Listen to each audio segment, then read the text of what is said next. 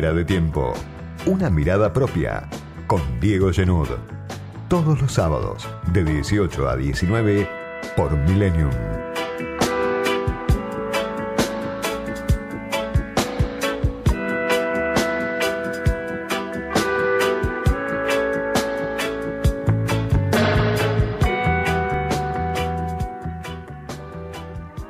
Semana de cuenta regresiva para las primarias del 12 de septiembre que llegan finalmente.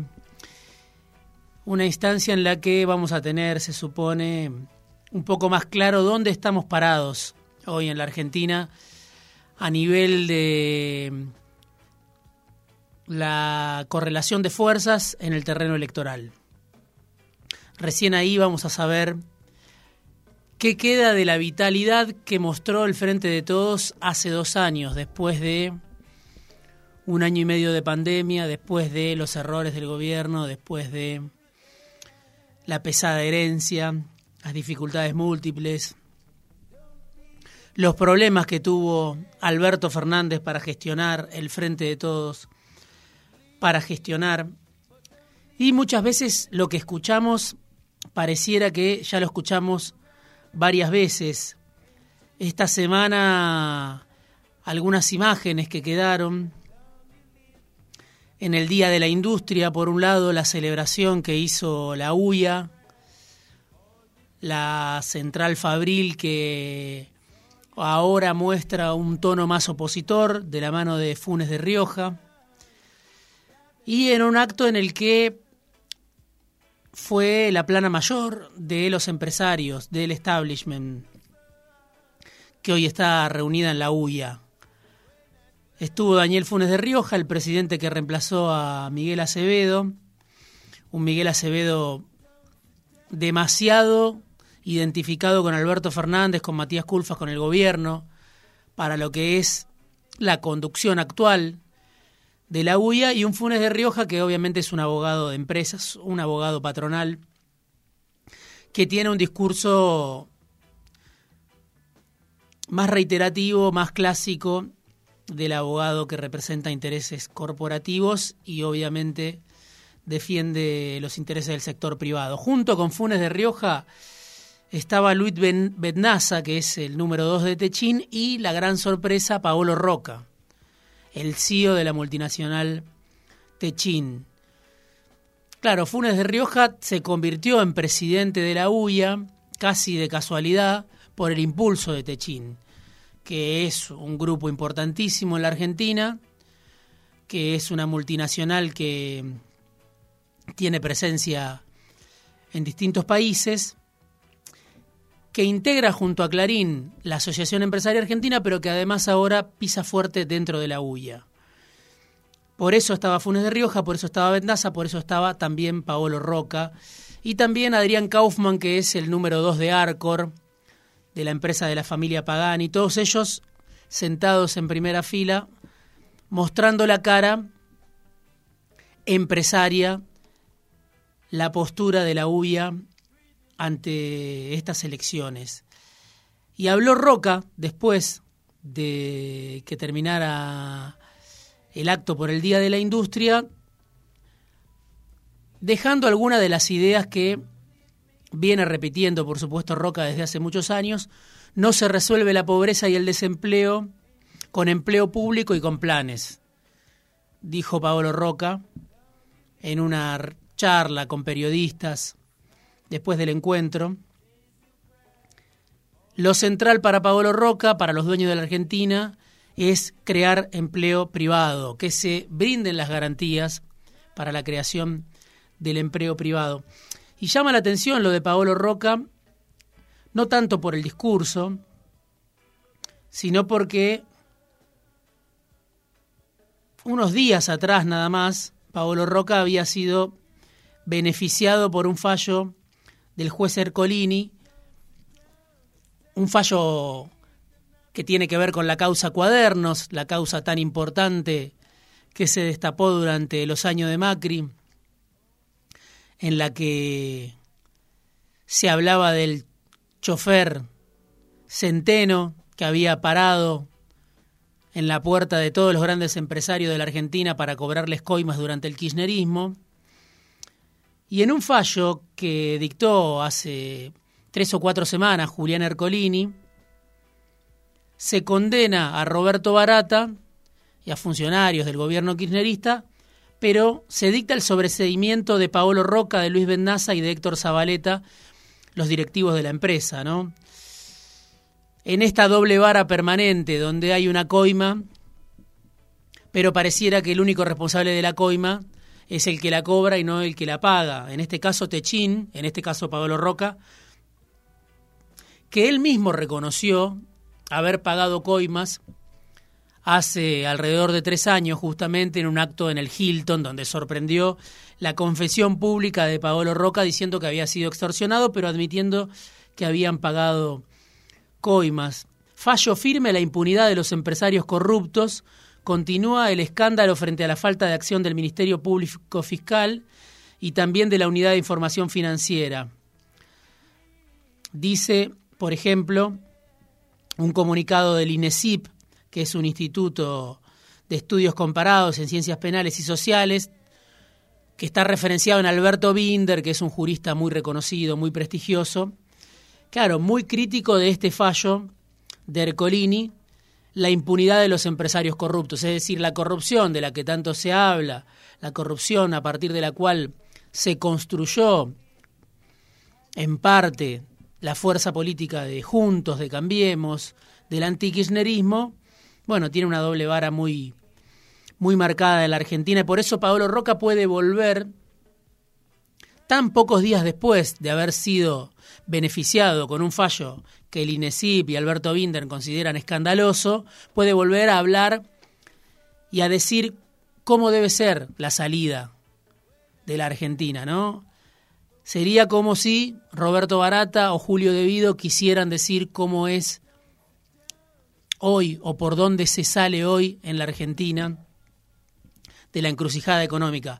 Sin embargo, claro, lo de Roca está naturalizado porque es uno de los dueños de la Argentina desde siempre, desde hace mucho, el holding siderúrgico más importante de la Argentina pero no quería dejar de marcarlo porque, claro, cuando habla Paolo Roca, su voz es muy escuchada en esto de una Argentina donde los dueños de la Argentina tienen una voz que está sobre representada.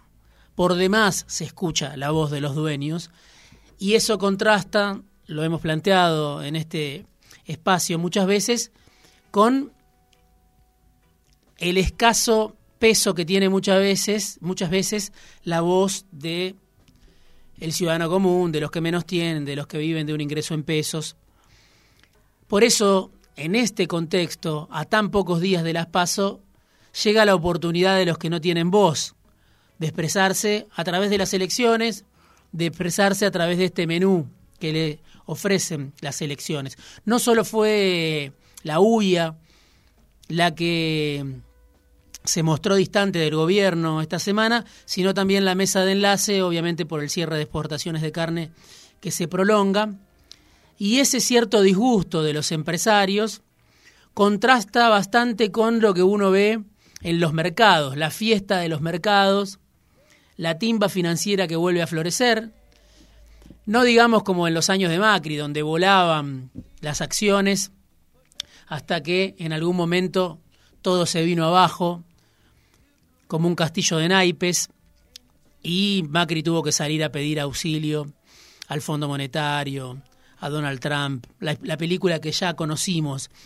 Pero vuelven a estar los mercados de fiesta, como en aquel momento las acciones de Denor subieron una enormidad, 20% en la semana, por ejemplo, Denor, digo, la empresa de José Luis Manzano, Daniel Vila, Mauricio Filiberti, la empresa que le, cobraron, le compraron a, a Marcelo Mindlin. Pero como Edenor, otras grandes empresas, los bancos, el Banco Santander, algo están previendo los mercados que los hace descorchar antes de tiempo. Quizá una derrota del Frente de Todos, quizá un acuerdo con el Fondo Monetario Internacional.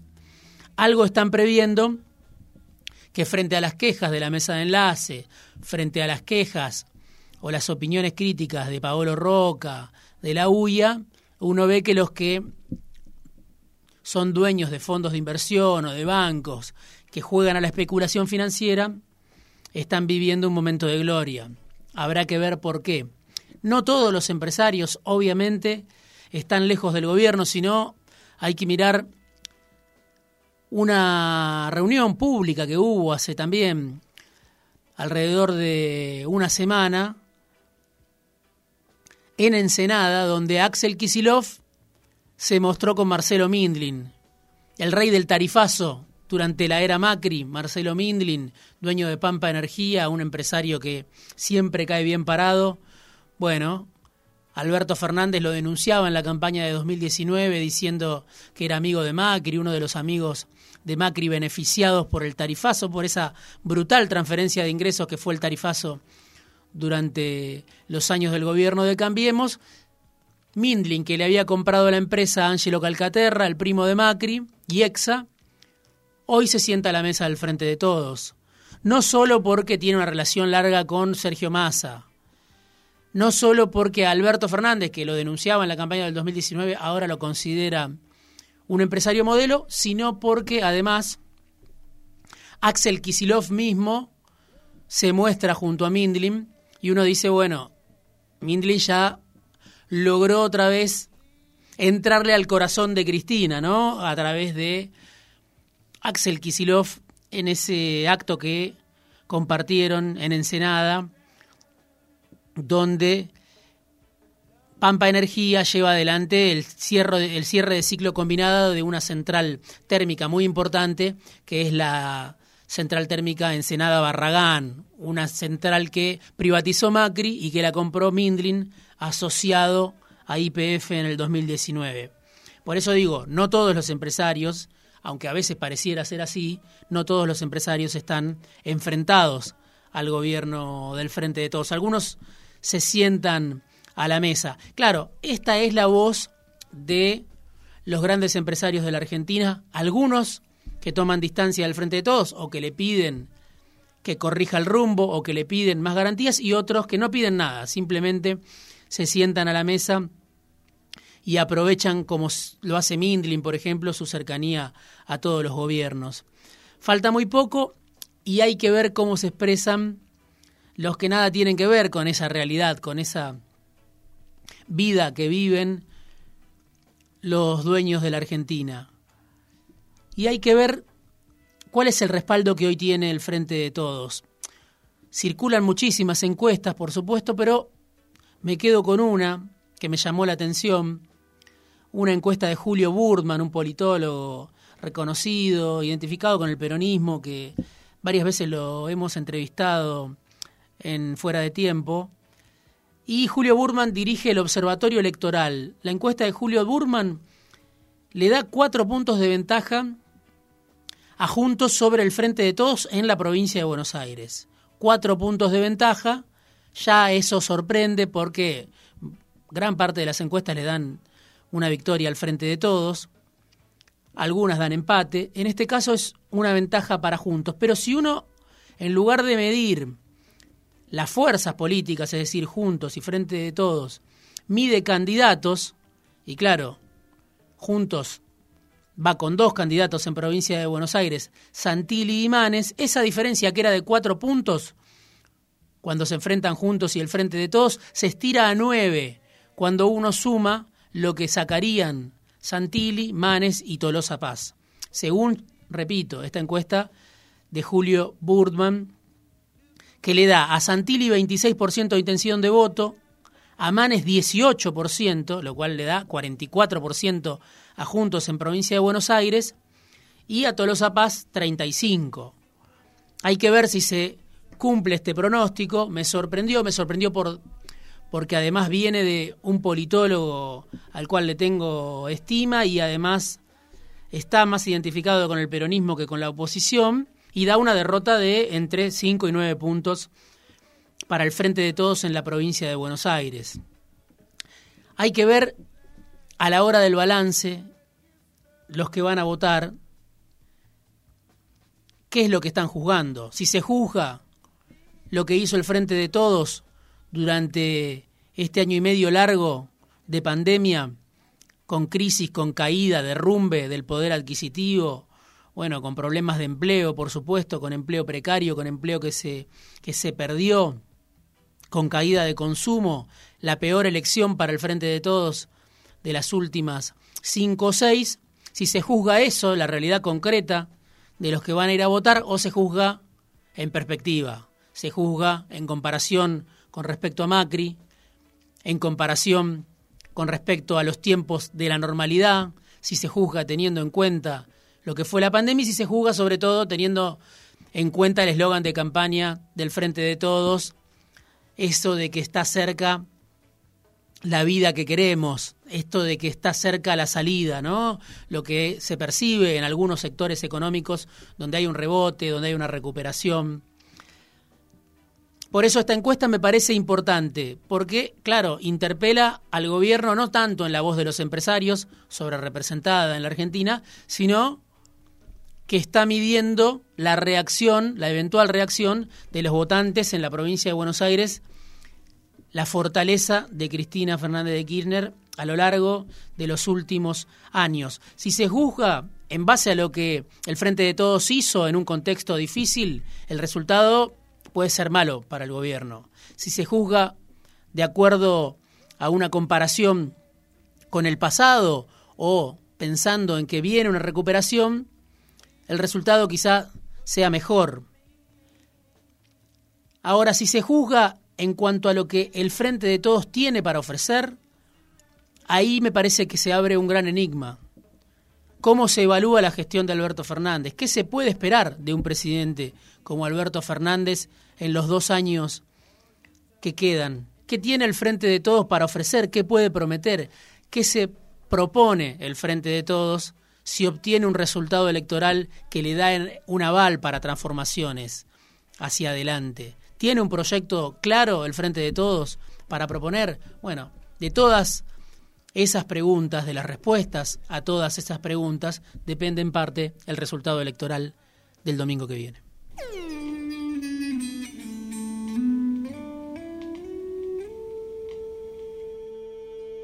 Editorial, análisis, conversaciones, entrevistas, fuera de tiempo, con Diego Genud.